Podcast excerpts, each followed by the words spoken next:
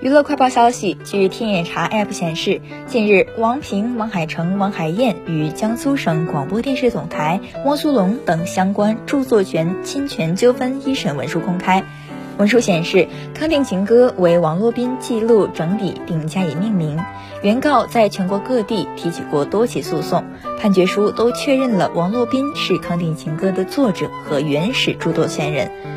原告继承了涉案歌曲的著作财财产权。网站上存在江苏广电播放的汪苏泷演唱的《康定情歌》视频，词曲部分均与王洛宾整理记录的《康定情歌》相同，署名为作曲吴文季、江定先，侵犯了王洛宾的署名权和原告著作财产权中的信息网络传播权。